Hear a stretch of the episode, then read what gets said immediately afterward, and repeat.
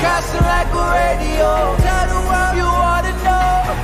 I'm brand new. Uh, I know one thing's true. I don't even really deserve to know you, but I, I'm a witness that you did this, and I'm brand new. So I, I'm ready to go, and I'ma tell the world what they need to know. A slave to myself, but you let me go. I tried getting high, but it left me low. You did what they could never do. You cleaned up my soul and gave me life. I'm so brand new, and that's all that matters. I, ain't love you first, but nah. you first loved me. Come on, in my heart I cursed you, yeah, but you set me free. Oh. I gave you no reason to give me new seasons, to give me new life, new breathing. But you hung there bleeding, you died for my lies and my cheating, my lust and my greed. What is a man huh, that you mindful of him?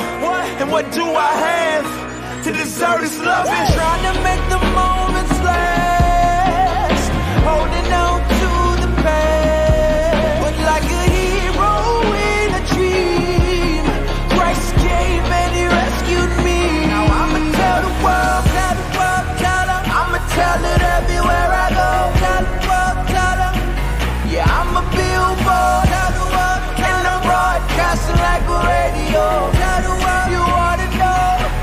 I'm brand new. I can't offer you nothing, but your carrot keep coming.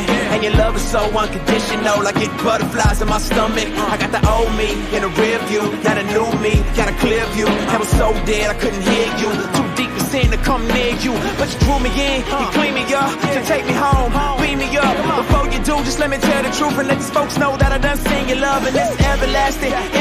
It goes on and on, you can't measure it, can't quench your love, that can't separate us from the love of God. There's no estimate. My face look the same, a frame and rearranged, but I'm changed. I promise ain't the same. Your love so deep, you suffered and took pain. You died on the cross to give me a new name. Ain't nothing like I seen before. I got a beam and glow. I was low down and dirty, but you clean me, Lord. You adopted me, you keep rocking me. I'ma tell the world and ain't nobody stopping me. Trying to make the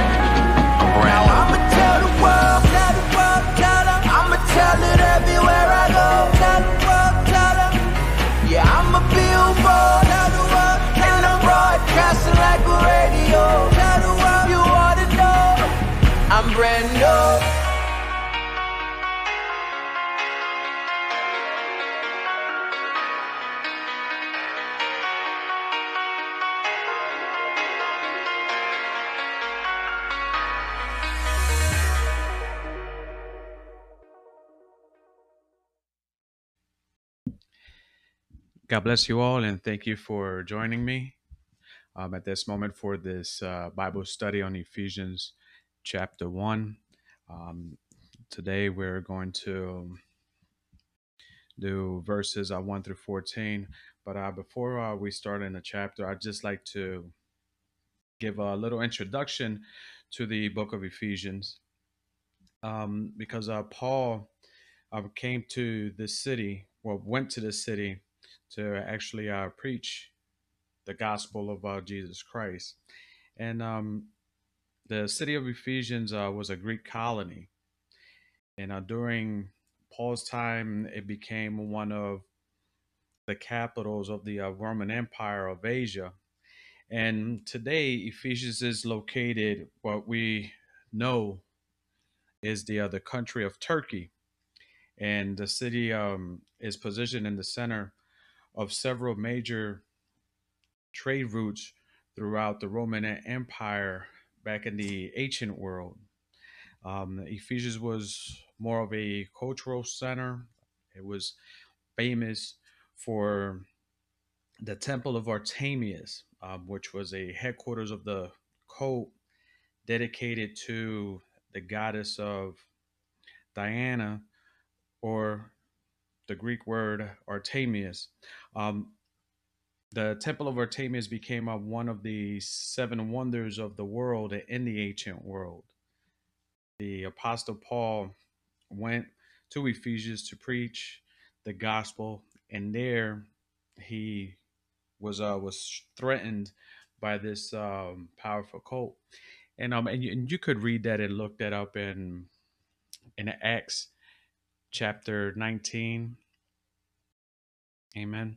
And um where Acts chapter 19, where he was in uh in Ephesians before he actually wrote this letter of Ephesians. And um, Paul brought the gospel to the city of Ephesians. And he found that the Ephesians, there were followers that there were some followers there of John the Baptist. And he led them to Christ, to know Christ. And um, also you could find that in Acts chapter 19 and because uh, he was there for about two years and he was preaching in their synagogues and there he did a lot of signs and he did a lot of wonders you know he was healing people you know he was casting out demons in in the city of Ephesus, and um, paul was mainly talking against the idolatry of the of the temple of Artemis in that cult. So um, the people started to do an uprising against him, and you know they came against him because he was putting a lot of people um, out of work at that time. A lot of blacksmith. Um, a, a, lot of people that was um, making these statues for the uh, goddess of, of Diane, and um, you, you could read that in Acts chapter 19, verses 21 through 27. And you could also read about how the riot took place and how Paul had to leave Ephesus. Okay, verses uh, 28 through 41 in Acts chapter 19. So, in order for him to stay in communication with the church in Ephesus, he had to write these letters. And now he's writing these, this letter to the Ephesians. And he wrote this letter to keep the gospel in the minds of those who live in this religion, this religious environment that was there. And um, and as uh, we all know that all the people that uh, that converted over, okay, they were surrounded by many different gods, and this is why he was communicating through this letter to the church of uh, Ephesians.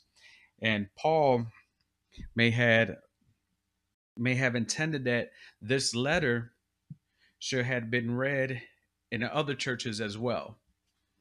Amen. And um and Paul went to the city and um I'm sorry, Paul uh, wrote to a city that had uh that had many gods. Okay, where there were people that were that were worshiping all types of gods and and um and they were threatening their commitment and they were and paul was i'm sorry paul was threatening their commitment to those other gods and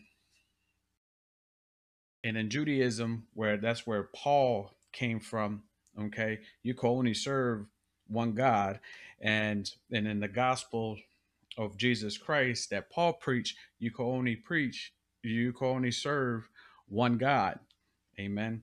And um and this is the environment and the culture that Paul was in when he had to leave Ephesus and now he's writing this letter. So if we could all open up our Bibles and just grab your pencil and your paper or your tablet or type these notes in uh, on your cell phone, okay? Um, we, we, we're going to read, um, and I'm going to break this up into um, verses 1 to 14, and I'm going to go uh, verse by verse. But uh, if we read here in Ephesians chapter 1, verses 3 and 6, um, verse 1 and 2 is actually an introduction of um, to the uh, to the church.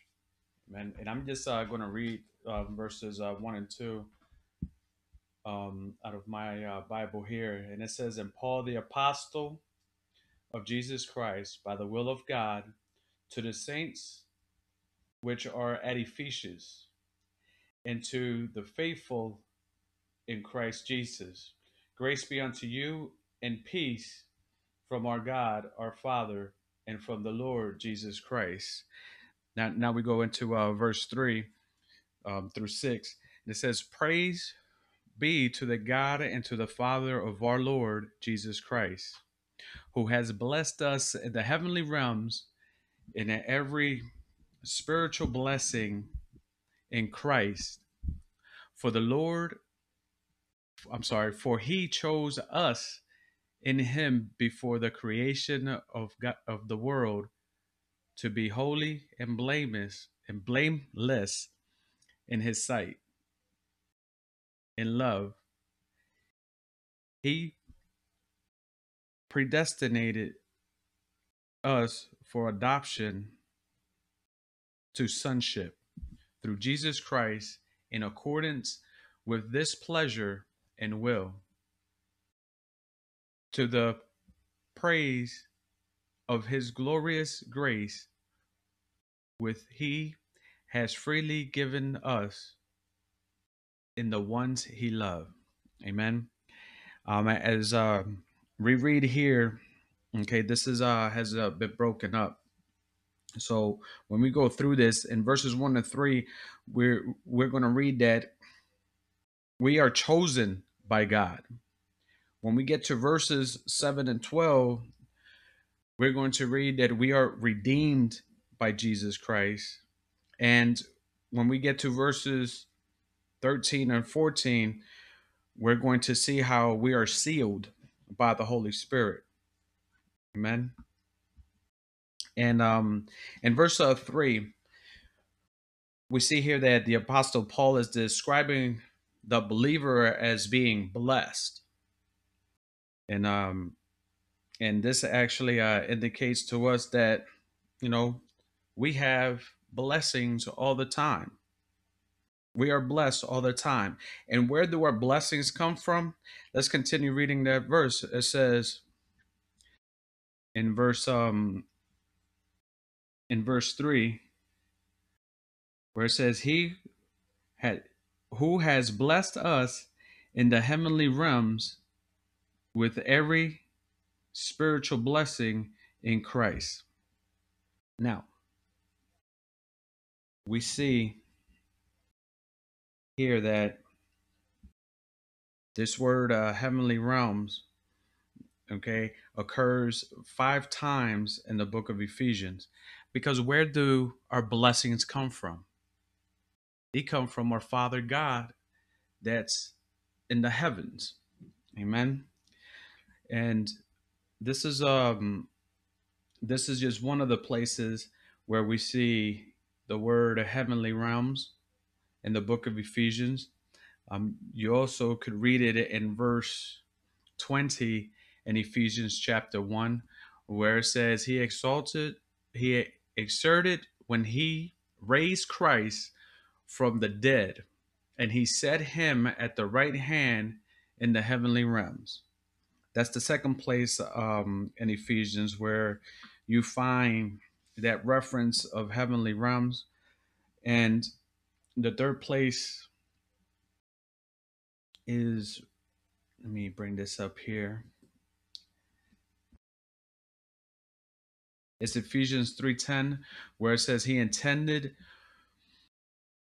he intended was that now through the church that manifold wisdom of god shows he made known to the rulers and to the authorities in the heavenly realms and then you also have Ephesians 6:12. Amen. And in Ephesians um 6:12 is uh for, for the spiritual battle. Cuz uh it tells us here that for our struggle is not against flesh and blood, but against the rulers, against the authorities, against the powers of this dark world against the spiritual forces of evil in the heavenly realms. Okay. Um, and there's also one other one other verse that um, I did not write down, but in Ephesians chapter 2 verse 6 it also reads it also reads and tells us about the heavenly realms. And i'm just going to read it from my uh from my bible here. And it says and he has risen up together and made us sit in the heavenly realms in jesus christ. When we see when we see those um the word that word heavenly realms it also means heavenly places. Okay? So we got so we as christians we are blessed. And all of our blessings come from heavenly places where our father is. And and also in ephesians 6.12 it tells us that there are spiritual forces there are evil forces in the heavenly realms in the heavenly places okay so this um this the the words heavenly realms and heavenly places, okay, is just uh telling us that where where we get our blessings from. Amen. And it's not actually a physical location.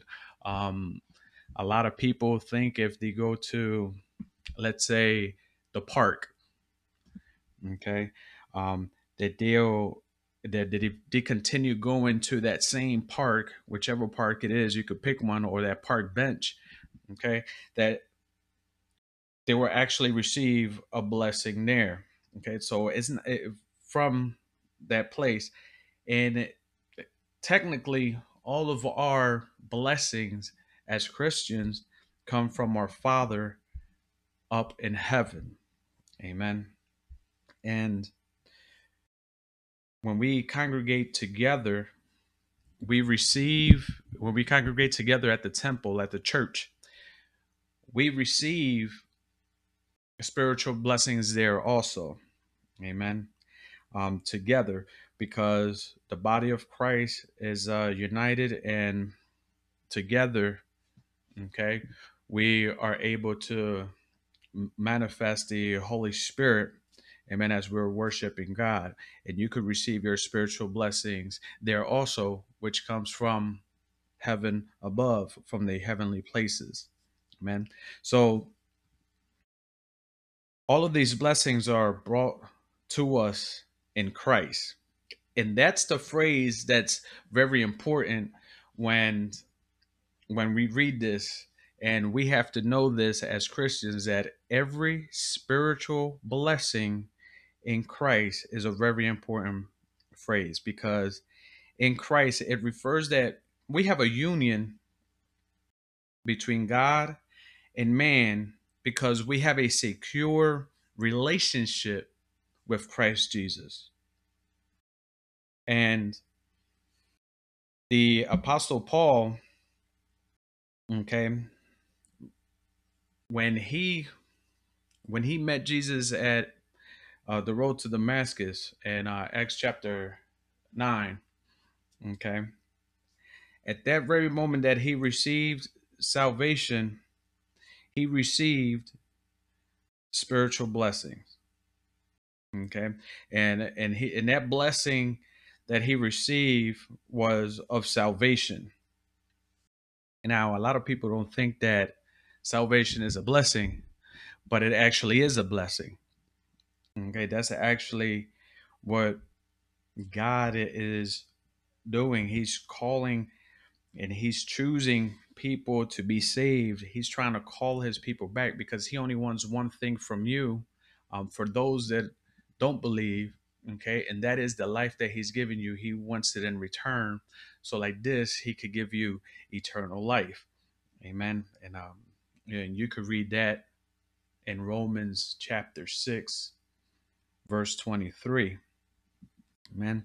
But um here okay since uh, we have that secure relationship with jesus christ. Okay we're able to receive that blessing. And Paul listed the blessings given by God, and he located those blessings in that relationship with God through Christ. You know, one time I had um I had a person tell me that why he has to go through Jesus in order to get to the Father when he could get to the Father directly. And when I tell you right now the location that we was in, um, I, I was we was actually outside of the location. I said, well, in order for you to get into the bar, you first have to stop by the bouncer to get checked. So then you could go through the door to get to inside of the bar to get to what you really want. And that was a drink. When he said that um he could get a he he could get to the father directly. And I said it and and I use that as an example. Uh you can't get to your drink directly because you first have to stop at that bouncer at the door in order for you to get in. And the same concept okay? In order for us to have that relationship okay we have to meet jesus christ and, and accept him as our lord and savior because he is the way the truth and the life. And no one can get to the father except by him. And and that's why you know it's very important for you to have a relationship with Jesus Christ because this isn't about religion, it's about a relationship. Amen.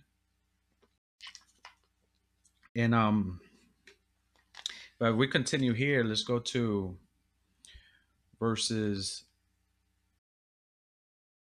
if we stroll let me put this down here.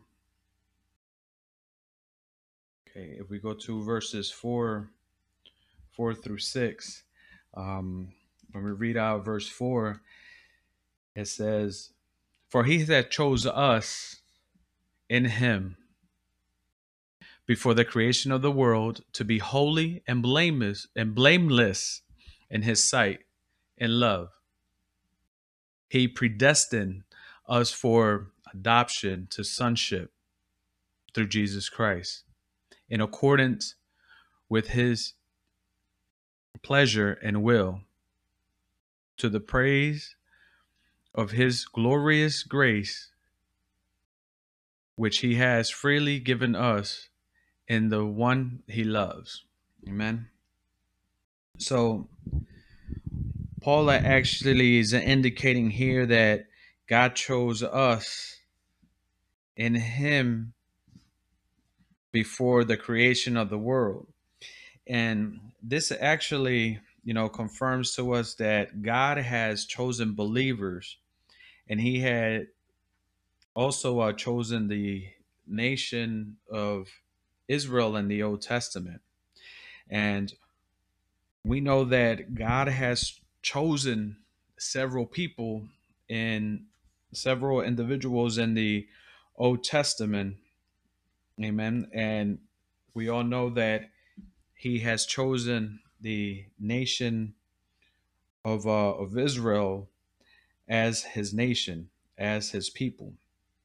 So when we read that phrase, chose us, for he has chose us in verse four, okay, now we have to look about we have to look back into the Old Testament because God has God has chosen several individuals.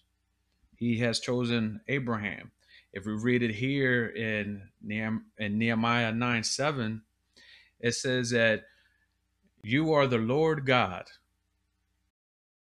who chose Abram and brought him out of Ur of the Chaldeans and named him Abraham. Now, there's something very important here. Um, God likes to change your name. Um, just like your mother has given you your government name, as as we say out here, you know your government name. Okay, God likes to change your name. So we see that Abram's or Abraham's real name is Abram, and God now changed his name to Abraham. So he, the Old Testament tells us that he was chosen. Another person that was chosen was Aaron, which was um, which was Moses' brother, and it tells us he sent Moses, his servant, and Aaron, whom he has chosen. So now we know that God has chosen Aaron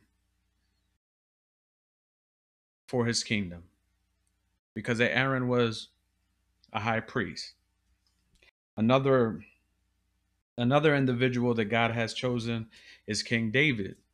In 1 Kings chapter 11 verse 34 it reads, "But I will not take the whole kingdom out of Solomon's hand, and I have made him ruler all the days of his life for the sake of David my servant, whom I chose, and who obeyed my commandments and decree. You see, right there, we know that God chose David to be his servant. And it's not only for David, it's not only in First Kings chapter 11, verse 34, but we also read it in Psalms chapter 78, verse 70. It says, And he chose David, his servant, and took him from the sheep's pens. God chose David. And what we have to think about here is that God has chosen you also. Because um, there's also several other individuals, like Eli's father was chosen by God. And in verse um, in First Samuel chapter two, verse twenty-eight, it says, "I chose your ancestor out of all of the tribes of Israel to be my priest, to go up to my altar, to burn incense, and to wear an ephod in my presence. I also gave your ancestors' family all the food offerings presented by the Israelites. What's important there that we're trying to focus on is that Paul said, Paul was indicating that he chose us before the creation of the world. Here's a, a indicator when Eli's father was chosen, because it says, is I chose your ancestors out of all of the tribes to be my priest. He he chooses us. Okay? And he he's the one that puts us in positions just like he put the apostle Paul. And if we go to Isaiah chapter 41 voice, verse uh, 8 we see that Jacob but you Israel my servant Jacob whom I have chosen your descendants of Abraham my friend you know one of my favorite bible verses in in the book of John is John chapter 15 verse 13 because here we read in this word that Abraham is his friend. And I don't have uh, this verse up here, but I'm going to read it um, out of my Bible in uh, John chapter 15, verse 13. It says, Greater love hath no man than this, that he lays down his life for his friends. In verse 14 of John 15, 14, it says, And ye are my friend, and ye do whatever I command you. God chose Israel, and Israel is to change the name for Jacob because his name, um, Israel's name used to be Jacob, and when he fought, okay, for for his blessing, it was changed to Israel. And in John 15, 13, and 14, we we read that Jesus Christ is calling us friends. We read here in the Old Testament that Abram, my friend. Okay. God calls us his friends when we have once we have a u- a relationship with him and we have a union between us man and him or God. Because if we take a look at Luke 9 35 uh, chapter 9 verse 35 it speaks of Jesus as being chosen. A voice came from the cloud saying my son whom I have chosen listen to him. Now this my son we know is Jesus Christ. So he has chosen Jesus Christ for us to listen to.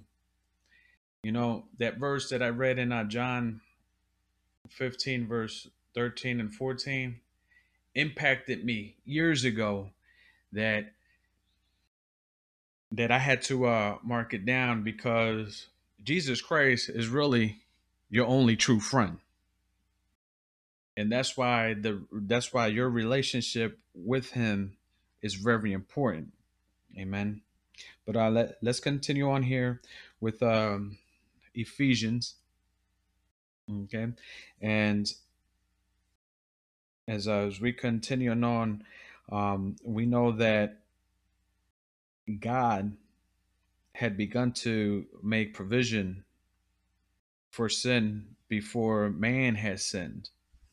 And because when we read that verse in first Ephesians chapter 1 and we, we read verse 4 he says that he has chosen us that he has chosen us in him before the creation of the world of the world.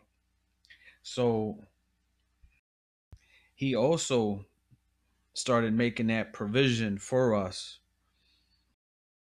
for before man has sinned had even sinned he already was already putting things into place um for us. Okay? Um before adam and eve sinned jesus christ was there and so was the holy spirit. Um and that's in uh, in first genesis chapter uh, 1 verse uh, 26 when he says make him into our image. And it was um we know that the trinity was there the god the father and the holy spirit. And this is why god god always chooses a weak vessel okay? And when god chooses the weak to and it, it's to confound the wise because you know we got a lot of people that think that they're pretty smart so he uses the most weakest person and the person that has the less education okay so like this um he could confound or I, i'm gonna say embarrass those that think that are smart Amen. And we see here that God uses the weak.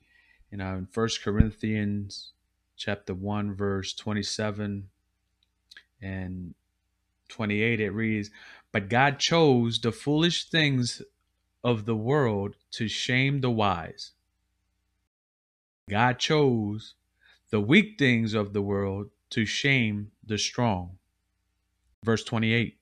God chose the lonely the lowly things in the world and he despised and the despised things and the things that are not to nullify the things that are.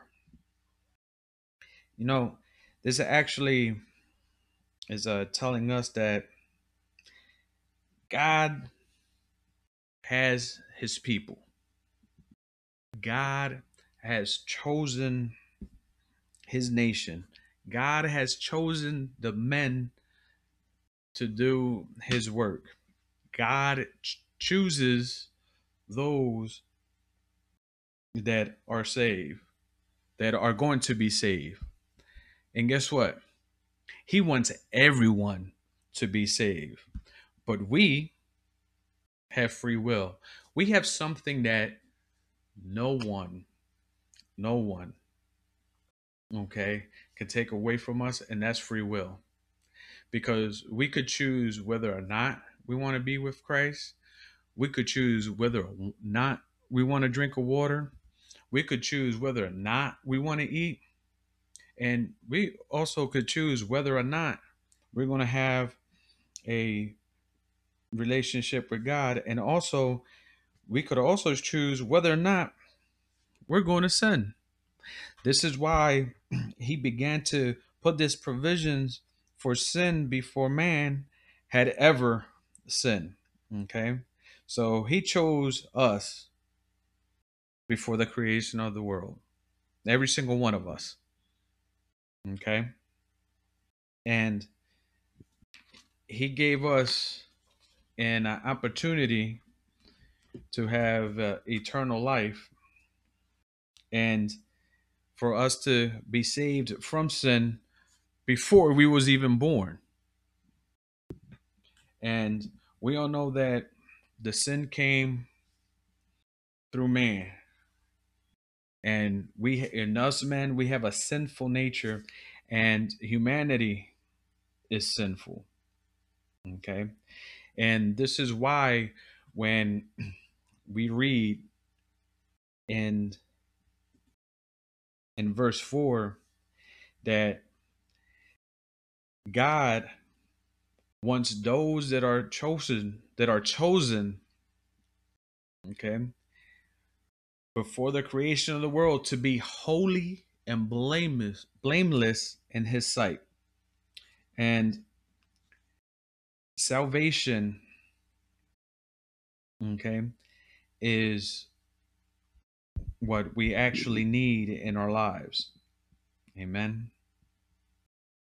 But we also have to transform we also have to have that transformation in our hearts in order for us to accept salvation in order for us to actually be able okay to meet the requirements of being holy and being blameless in his sight. And you know that happens when you when you accept jesus christ as your lord and savior because um you know the holy spirit is deposited in your life um and and, and you know the father is in your life now and then you have the son jesus christ in your life and your sins could be washed away and you could be blameless okay? And to be blameless is to be free from blemishes amen? And jesus and this is used by jesus in in several occasions and i'm just going to show you um, just uh, two bible verses where he actually he actually uses um, these phrases. If you have uh, any questions or any comments, please feel free, okay, to send us a message or one of our social media um, pages, or you could email us at mission, that's with one S, Macedonia at gmail.com, or you could look us up on Facebook, Instagram, Twitter, or you can follow us also or subscribe to YouTube. Amen. We're also on Spotify and on Anchor. Amen. And in Hebrews chapter 9, verse 14, it reads, How much more then will the blood of Christ, who through the eternal Spirit offered himself unblemished to God, cleanse, are consequences from acts that lead to death, so that we may serve the living God. Okay. So in Ephesians chapter 1, verse 4, it says we have to be holy and blameless in his sight. Now, Jesus Christ, okay, and uh, th- this is used um, by Jesus Christ. So we see, we also see here that the blood of Jesus, okay, who through the eternal Spirit offered himself unblemished to God. He made himself sin so we could have forgiveness of sin. Now he's unblemished, he has no sin, but we have our sinful nature and he could cast away all of our sins. So, like this, we could be clean and have eternal life so we so we can serve the Father God. Amen. And we also see um, this unblemished, this word unblemished um, or blameless in First Peter chapter 1, verse 19. It says, But the precious blood of Jesus, a lamb without blemish or defect. Amen. And we see here that this is uh, describing uh, Jesus Christ, and it was used by Jesus Christ. And also, the church has to be blameless, unblemished, and hurt and um and holy. And Ephesians five, chapter five, verse twenty-seven, it reads, and uh, and to present and to present her to himself as a radiant church without stain wrinkle or any blemish but holy and blameless. And this is uh, actually describing a, a bride okay and her dress okay? So and we see here as a radiant church because this is also talking about us, the church, okay, that we also have to be with without any blemish. We have to be wrinkle free. Um, you, you, you ever see those commercials? You know, without the um the downy. Not now they got the new downy that you could throw the liquid in the washer and you can make any fabric, you know, uh, wrinkle free. Okay. Um, you want to be wrinkle free and uh, you don't want to use Downy. What you really need is Jesus. All right. And we don't need no stain remover because Jesus, the blood of Jesus Christ, is our stain remover. Amen. And it also um here describes the Christian okay as being um, blameless uh, also it says so then dear friends since you are looking forward to this Make every effort to be found spotless, blameless, and at peace with Him. At peace with Him. At, at peace with God. All right. So, Ephesians chapter 1, verse 4, okay, holy and blameless in His sight is also telling us that we also have to be we also here in second peter okay that and we have to have peace with him in order for us to be okay blameless and if we go to the book of the bible that nobody could ever find okay and that is uh jude is that little book between you know third john and revelations um that's probably just uh, one page in, in your Bible. But uh, verse 24 in Jude 24, it says, To him who is able to keep you from stumbling and to present you before his glorious before his glorious presence without fault and with great joy. Now, being blamed without fault is the translation for being blameless. All right, they use the synonym. Okay, so we know there that we know there that um that he doesn't want us to fumble and that we need Jesus Christ and his presence. Okay, so we could be um, without fault. And as I, we, we continue here in Ephesians chapter 1, verses 3 and 6, and now we're, um, we're, we're moving on to, uh, to verse 5. It says, And he predestined us for adoption to sonship through Jesus Christ in accordance with his pleasure and will and will we see the word there uh, predestined and predestined means you know to, to be uh, marked out beforehand. And we see that word uh, predestination uh, six times uh, throughout the bible. And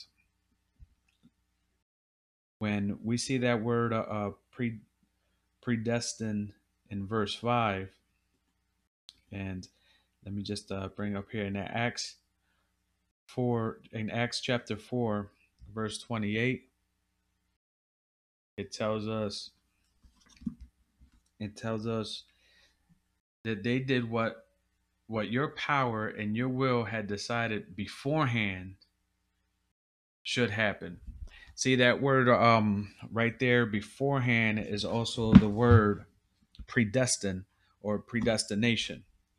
All right. And we can also uh because uh, it's in the Bible six times. We also see it in Romans chapter 8, verse 29 and 30, which it reads, For those who foreknew, he also predestined to be confirmed to the image of his son that he might be the firstborn among any brothers and sisters. And those he predestined, he also called. Those he called, he also justified. Those justified, he also glorified. Amen. And so so like this i will not keep on reading the uh, the same thing i'll just uh, give you the uh, the references here because we see here in uh, first corinthians 2 7 we see we see that uh that word is uh is also there okay um is also there destined which is uh predestined amen um, if anybody has any questions or any comments, um, please, you could uh, send us an email at mission, that's one S, Macedonia at gmail.com. And you can also um, look us up on Facebook, Instagram, Twitter, and subscribe to our YouTube channel. Okay, you could send us a message or you could send us a message, a question, or a comment there. And uh, we're also on Anchored and on Spotify. just had to get a little drink of water amen and let's uh let's uh continue on here okay so we also uh, we also have uh, ephesians 1 5 that uh, also shows us the word uh, predestined that he predestined us for adoption um, for adoption to sonship which is this is um what I read what we just uh, read and and through Jesus Christ and according to his pleasure and his will. We also see that word in verse 11 in chapter 1 verse 11 of Ephesians that he in him we are also chosen having been predestined according to the plan of him who works out everything in conformity with the purpose of his will. Now, when we read that um that believers are predestined for adoption to sonship through Jesus Christ, um, you know, God has an orphanage, and He goes through that orphanage and He picks us up because uh, you know that His people is the Jewish people, His nation is the nation of Israel, but He's using what is weak, which is the Gentiles, okay, which is us, okay, and He's choosing us okay to send out his word and to be his servant. He chose paul the apostle paul to go preach to the ephesians okay? When he used to be a uh, in, in judaism and he used to and he used to persecute christians he was using paul at that time okay to convert people to Christianity and, and Jesus Christ, which Paul, once he was saved, he was adopted. You know, you once you're saved, you are adopted, okay, into the kingdom of God. And what's funny is is that you know you don't have to go through no legal paperwork to get adopted into the kingdom of God. Uh, you don't have to you know, be nice. So like this, you could be adopted. No, you, you you don't have to put on an act in order for you to be adopted in the kingdom of God. What what God actually wants is once He's chosen you, okay, and once you and, and once He's adopted you into His kingdom, now you have all these privileges that his net just like a natural born child um, would have. You know when a couple has children on their own and they go out and they adopt a child now that child has the same privileges that their natural children have. So we become the people of god also Okay, because now we're adopted in the kingdom of God. So now we have all the rights as the natural heirs, uh, as the as the heirs do. Okay, so now we have rights. Okay, once uh, we're adopted, and adoption is not based on the quality that we have. Okay, to be adopted, but is a purely the pleasure of God of God's will. Okay and God desires to be kind to us when we're still sinners. And we could see that in Romans uh, 5 8, where where we read, and correct me if I'm wrong, okay? You know, send me a comment or send me a uh, or, or send me a message Okay, because in Romans 5 8, it tells us that, but God demonstrates his own love for us in this. While we are still sinners, Christ died for us. And we know that he's he has planned this from the very beginning because he knew that man was going to fall. So he sent his son to die for us and guess what? We still sinners. And those of you that are believers, guess what? Now you're a repentant sinner. Amen. But those are the, uh, mm, you know, that that is the source of great rejoice that uh, that we have is that Jesus Christ died for our sins, and we're able to, and we're able to have eternal life through Jesus Christ and have our sins okay washed away so like this we could be holy and blameless in the sight of god amen? And and if we're going to continue here Okay, and I see here that uh, we're almost uh, running out of time, but let's see if now we just uh, cut this out as a um, for our next segment on our next episode. Okay, but now the uh, the second part of this, okay, is that uh, we are redeemed by uh, by Jesus Christ because now that we know that we are chosen by God in verses three through six, all right, we also um, and we also uh, know that God, okay, had made provisions for us beforehand because He knew that we was going to sin. All right. Now, when we go through um, Ephesians one verses seven through twelve, we know that we are redeemed by Jesus Christ.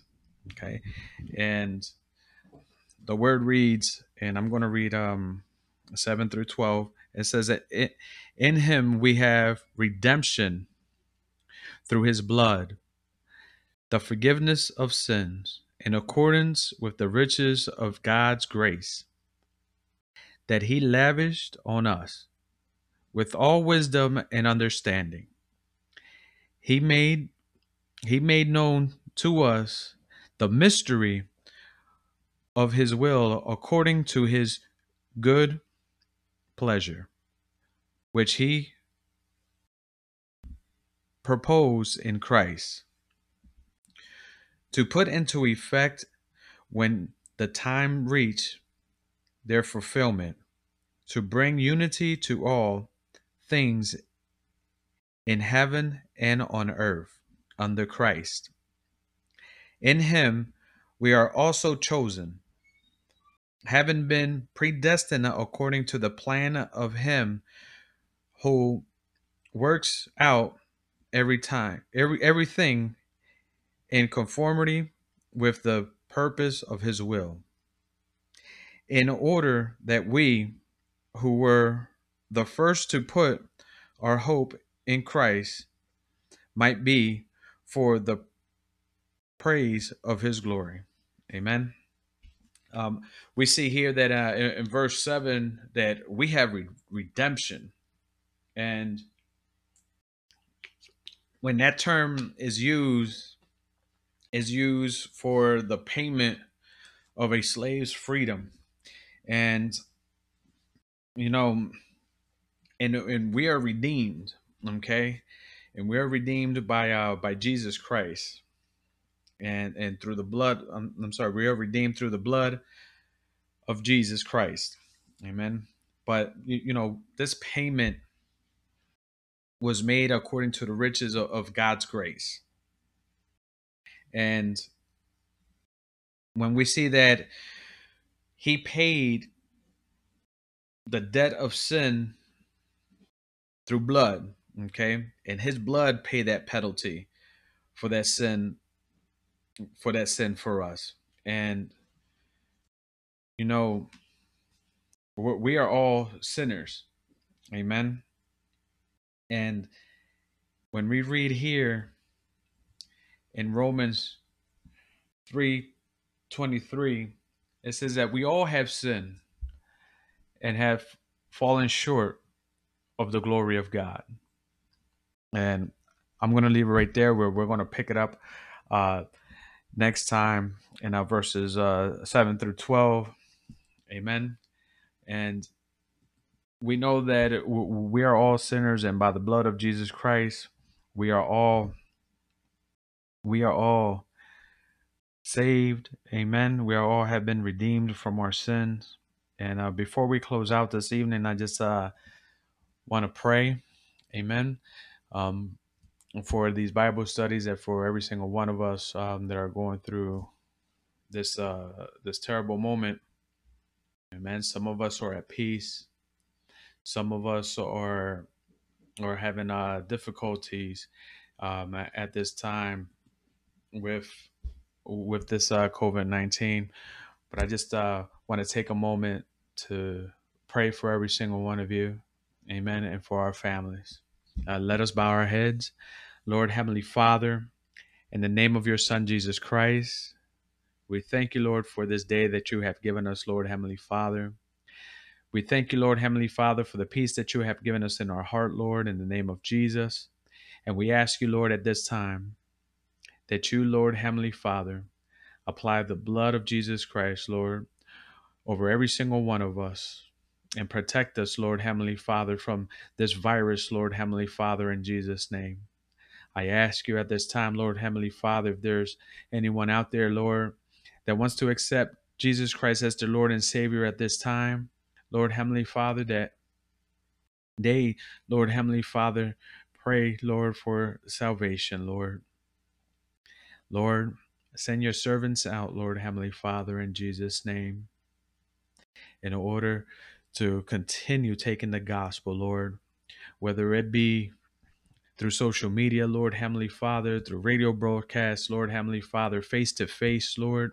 I ask you at this moment, Lord, that you use every single one of your servants, Lord, at this time to take the gospel of your Son, Lord, and to expand the kingdom of God. Father God, in Jesus' name, I ask you, Lord, that you continue providing for us, Lord Heavenly Father. And we thank you for the blessings, Lord Heavenly Father, that you give us every single day. And we ask, Lord, that you continue blessing us with your word and blessing us with the messages, Lord Heavenly Father. In Jesus' name, we pray. Amen. Amen. I want to thank you um, all for taking the time out to um, to study the word with me. Amen. Um, just uh, make sure that uh, that you subscribe to our YouTube channel and uh, also uh, follow us on Facebook, Instagram, Twitter, and uh, Anchor and Spotify. Um, we're under a Mision, Misionera Macedonia. In English, in English is Macedonia Missionary Missions. Okay, um, we're still working on that. I would like to um, thank you all, and uh, I will see you guys on Tuesday at 7 p.m. Um, Eastern Standard Time um, for our second part of Ephesians chapter 1, verses 7 through 14, because that's what we're on. All right. And if you have any comments or want to send in uh, any messages, you know where to go. Thank you, and uh, God bless you all. Amen.